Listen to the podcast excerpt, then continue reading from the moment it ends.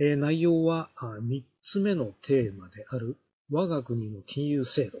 の1回目です。えー、前回までのところではですね、えー、お金の話であるとか、あるいは金融における資金の流れについて全体を外観してきました。えー、それを受けて今回はですね、えー、金融システムの重要な構成要素である金融機関に着目したいと思います。まあ、どういった金融機関があるのか、あるいはどういう役割を金融機関というのを果たしているんだろうか、あるいは、えー、まあ、現在日本の金融機関のありようがどういう歴史的な経緯を経て、まあ、今のような形になっているのか。まあ、そういった内容について、え、説明をしていきたいと思いますけれども、まず最初のところはですね、え、資料の方を見ていただくとわかりますが、0番目として制度とは、え、というふうに書いてあります。えーまあ、今回のテーマは、あ主に制度を取り上げて、えー、お話をしますので、えー、中身の議論に入る前にですね、えー、制度に関して一般的な解説をしておきたいと思います。えー、制度というのは、辞書などの説明によれば、えー、社会における人間の行動や関係を規制するために確立されている決まり、えー、というように、まあ、説明がされているわけですけれども、えー、まあ、いわゆる目に見えたり、触れたりするようなものというよりは、えー、抽象的な存在ですね。え、それから、制度に似たような使い方がされる言葉として、他にシステムという概念があります。このシステムというのは、意味としては制度よりも若干広いという感じでありまして、えー、制度だけではなく、組織といったような意味合いも含んでいます。えー、組織というのは、ある共通の目標を達成するために作られた集団のことでありまして、えー、メンバーの役割とか機能が分化、統合されているものだというような説明がされます。えー、従いまして、金融制度、金融システムというふうに言った場合ですね、え、正確に言えば、金融制度というものは、金融取引に関する決まりを、え、意味しますし、え金融システムというのは、金融に関する決まりに加えて、え金融取引を可能とするために設置されている様々な組織、え例えば、金融機関、あるいは様々な取引所、中央銀行とか決済システム、各種の金融市場なども含んだ、えー、より広い意味で捉えるということになります。しかしながら、実際に金融制度とか金融システムという言葉を使う場合にはですね、えー、あまり区別をされていることはないですね。まあ、似たような意味で、えー、使われているということが多いと思います。まあ、実際の場面では、この辺の、まあ、金融制度、金融システム、えー、区別、あまり大きな、あなんて言うんでしょうね、えー、区別というか、まあ、気にする必要はないかもしれないということであります。えー、と、それから次、制度を形成するものというところですけれども、えー、制度というものはですね、様々な要因で形作られるものです。えー、したがって、もちろん金融制度というものもいろいろな要因によって作られて現在あるような形になっています。そもそも制度というのは常に合理的な形になっているとは限らないわけですね。えー、それはですね、なぜかというと、ひとたび出来上がってしまった制度というものは、そう簡単には変えることができないからです。通常、制度は現在ある形を維持しようとする傾向があります。え、これを制度的感性、えー、感性というのは、えー、いいですよね。えっ、ー、と、物理学などで習ったと思いますけれども、止まっている物体は止まり続けようとする性質がある。えー、そういったあのものの性質のことを感性、えー、と言います。英語で言うとイナーシャと言いますけれども、まあ、それと同じアナロジーで、えー、精度にも感性が働いているというふうに言われているということです。えどうして精度に感性があるのかということなんですけれども、その理由はいくつか考えられるわけですね。えー、例えば、精度は人が使うものです。したがって、制度を変えるためには、制度を利用している人たちの合意を得なければいけないと、こういうこともあり得ます。えっ、ー、と、まあ、一般的に制度を使っている人全員が制度を変えたいと常に思っているわけではないので、えー、そうした人たちを説得するというのは、まあ、結構大変なわけですね。まあ、そういうこともあって制度というのは簡単には変わらないということ。それから、制度を変えるためには当然コストもかかるわけです。制度を変えるということは、すなわち、制度に関連するルールとかインフラを変えることでもありますので、それに伴って新しい費用が必要になります。それから問題というのはお金だけではなくて、時間の問題もありますね。インフラの開発、制度変更に伴う、まあ、様々な細かい事柄。例えば、書類の書式を変えたり、手続きを変えたり、マニュアルを変更したり、まあ、こういったことも必要になるわけですけれども、そういったことをするためには、やっぱり時間がかかるわけです。まあ、今言ったようなことを、様々なことを、ま、全体で考えると、やはり制度を変えるためには膨大なコストがかかるということになるわけですね。えー、そういったこともあって制度というのは簡単には変化できないとこういう特性があります。えー、それから制度的感性に似たような性質としてパスディペンデンシー、えー、日本語で言うと、えー、経路依存性という言葉があります。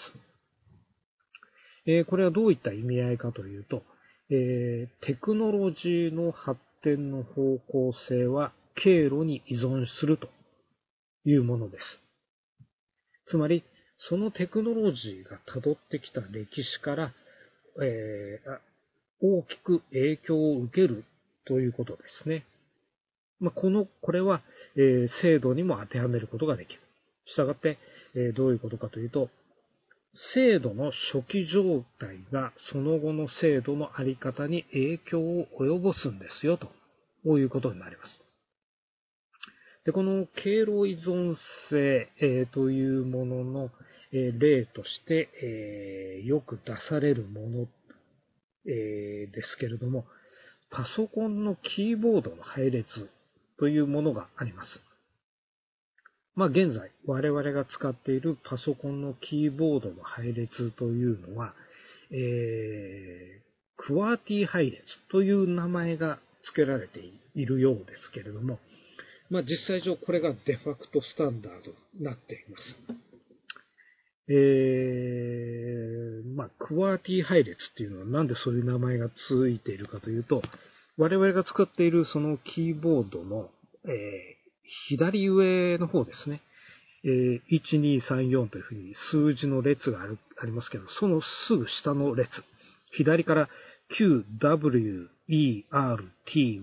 というふうに、えー、キーボードが並んでるわけですけど、これをまあ英語読みしてクワーティ配列というふうに呼んでいるようですね。で、この並びが、えー、事実上の、えー、スタンダード、つまり、キーボードに関するデファクトスタンダードになっていると。いうことになります。えー、ちなみに今、デファクトスタンダードという言葉を使いましたけれども、まあ、デファクト標準という言い方もしますが、これは何かというと、結果として事実上の標準、スタンダードになっているもののことをデファクトスタンダードと呼んでいるということですね。で、これに対して、えー、デジューレ、えー、標準っていう言葉もあります。えー、デファクトもデジューレもおそらくあの、ラテン語から来てるんじゃないかと思いますけれども、このデジューレ標準っていうのは、公式に定められた標準のことを指します。で、公式に定められた標準というのは一体何かというと、これは ISO で定めた標準のことですね。ISO というのは、International Organization for Standardization という組織、えー、ですね、えー。これは何かというと、いわゆる国際規格を決めている国際機関のことです。えー、国際標準、国際規格というのは一体何かということなんですけれども、え、例えば、ボルトとかナットという、まあ、部品がありますよね。えー、その部品のサイズ、寸法、形というのは、これ国際規格、国際標準が決まっている。これを、それを ISO で決めている。こういうことになります。なぜそのようなことをしているかというと、ボルトとかナットといったような部品が国によってサイズが違ったり、形が違ったりすると、えー、いちいちその、もの修理をしたりするときに、わざわざその製造国にボルトとかナットを注文しないと、えー、修理ができないというようなことになってしまいますよね。まあ、そのようなことがないように、えー、ある一定の大きさのボルトやナットに関しては全て同じ規格、同じサイズで作るというふうに決めておけば、えー、どの国の作ったボルトやナットでも共通して使うことができる。まあ、そういうふうにすることができるわけですね。えー、そうした方が、まあ、当然、えー、効率的であるということがあるので、まあ、ボルトとかナットというような部品に関しては国際規格表国際標準が決められている。えー、これはボルトやナットだけに限りません。世の中の様々なものに関して国際標準が決められている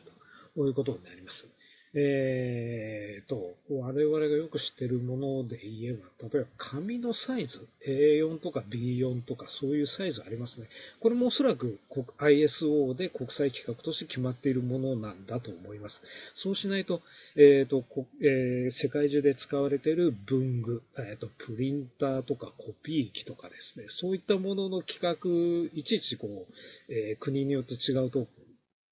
大変ですよねで。ですからそういったこともあって、えー、紙に関しても国際規格が決まっている。紙だけではなくて、あらゆるものについて広く国際規格というのが決まっているということです。で、そういうふうに国際規格が決まっているものをデジューレスタンダードと呼んでいるということですけれども、それに対して ISO が決めていない標準のことをデファクトスタンダードと呼んでいるとういうことです。まあ、ちょっと話がずれましたけども、言葉の説明ですね。はい。じゃあ、キーボードに戻りましょう。おそらく、えー、皆さんが初めてキーボードの配列を見たときに、えー、ほとんどの人が感じたんではないかと思うんですけれども、どこに何のキーがあるのかっていうのはすぐにはわからないですよね。ABC で並んでるわけじゃない。規則性がわからないので覚えづらいまあ、どうしてこんな分かりにくい配列になっているんだろうかと。いうことです。で、この理由に関して一般的に、えー、ルフされている話は、えー、ある程度有名なので、えー、それなりの人が知ってるんじゃないかと思うんですけれども、そもそもこのクワーティ配列っていうのはどこから来ているかというと、機械式のタイプライターから来ている。という話があります。えー、皆さんおそらく機械式のタイプライターに触ったことがある人というのは、えー、非常に少ないと思います。えー、機械式のタイプライターというのは、今は、今やもう古い映画でしか見ることができないというふうに思いますけれども、えー、それがどんなものかというと、それはですね、指の力でキーを押すと、活字のついたアームが紙を叩いて印字するという仕組みのタイプライターです。まあ、このような機械式のタイプライターというのは、えー、従ってですね、同時に2つのキーを打ってしまうと、アームがぶつかって絡まってしまって止まってしまうというような欠点がありました。したがって、えー、タイプを打つときにあまり早く打ってしまうと、時々こうキーが絡むというようなトラブルが発生してしまったわけですね。したがって、えー、タイプをしてもキーが絡まないように打鍵速度をわざと落とすための工夫として、このややこしいキー配列であるクワーティ配列が採用されたんだという説があります。まあ、実は、今言ったお話も、まあ、いくつかある説の一つでありまして、えー、決定的な理由ではないようであります。あの、最近、えー、私が見た記事では、えー、このクワーティ配列というのはどこから来たのかというと、モールス符号用のキーボードで採用されていたものがそのまま持って、えー、まあ、持ち込まれたんだという話がありました。えー、で、その場合、使用頻度が高いキーがホームポジションに置かれていたんだという話であります。まあ、これも決定版の理由かどうかはちょっとわからないわけですけれども、いずれにせよですね、規則性のないキー配列が初期に導入されたという事実が存在していて、それが今なお世界中のパソコンでも使われていると、こういうことであります。で、今のパソコンというのは当然機械式ではないので、アームが絡まったりしないと。従って打鍵速度を落とす必要はない。しかしそれにもかかわらず、古いキー配列ということ、ものがですね、えー、変えられないまま今に至っている。えー、合理的に考えればですね、えー、さらにわかりやすい、打ちやすい配列というのは他にもあるはずだと。で、実際、いろいろな新しいキー配列というものが、えー、提案されて、えー、いるようです。しかしながら、結局のところ、そういった新しい、より良いはずのキー配列というのは普及するには至らなかった。これも事実であるわけですね。まあ、今言ったようなパソコンの、え、キーボードの配列というものも、え、パスディペンデンシー、えー、経路依存性の一つの典型的な例であるということですね。初期に導入された特徴というものが、そのままずっと後になっても、え、残り続ける。そういうことであります。えー、要するに何が言いたいのかというと、現在の、えー、金融制度の中には明らかに合理的ではない特徴というものが、えー、残っています。どうしてこんな制度がまだあるんだというようなものがあるかもしれないわけですけれども、これもですね、やはり制度的な感性や、えー、パスディペンデンシーによるものだということであります。えー、ということで、えー、今言ったような制度の特徴というものを踏まえて、え内容の説明に入りたいというふうに思いますけれども、とりあえずキリがいいので、この録音は以上ということにいたします。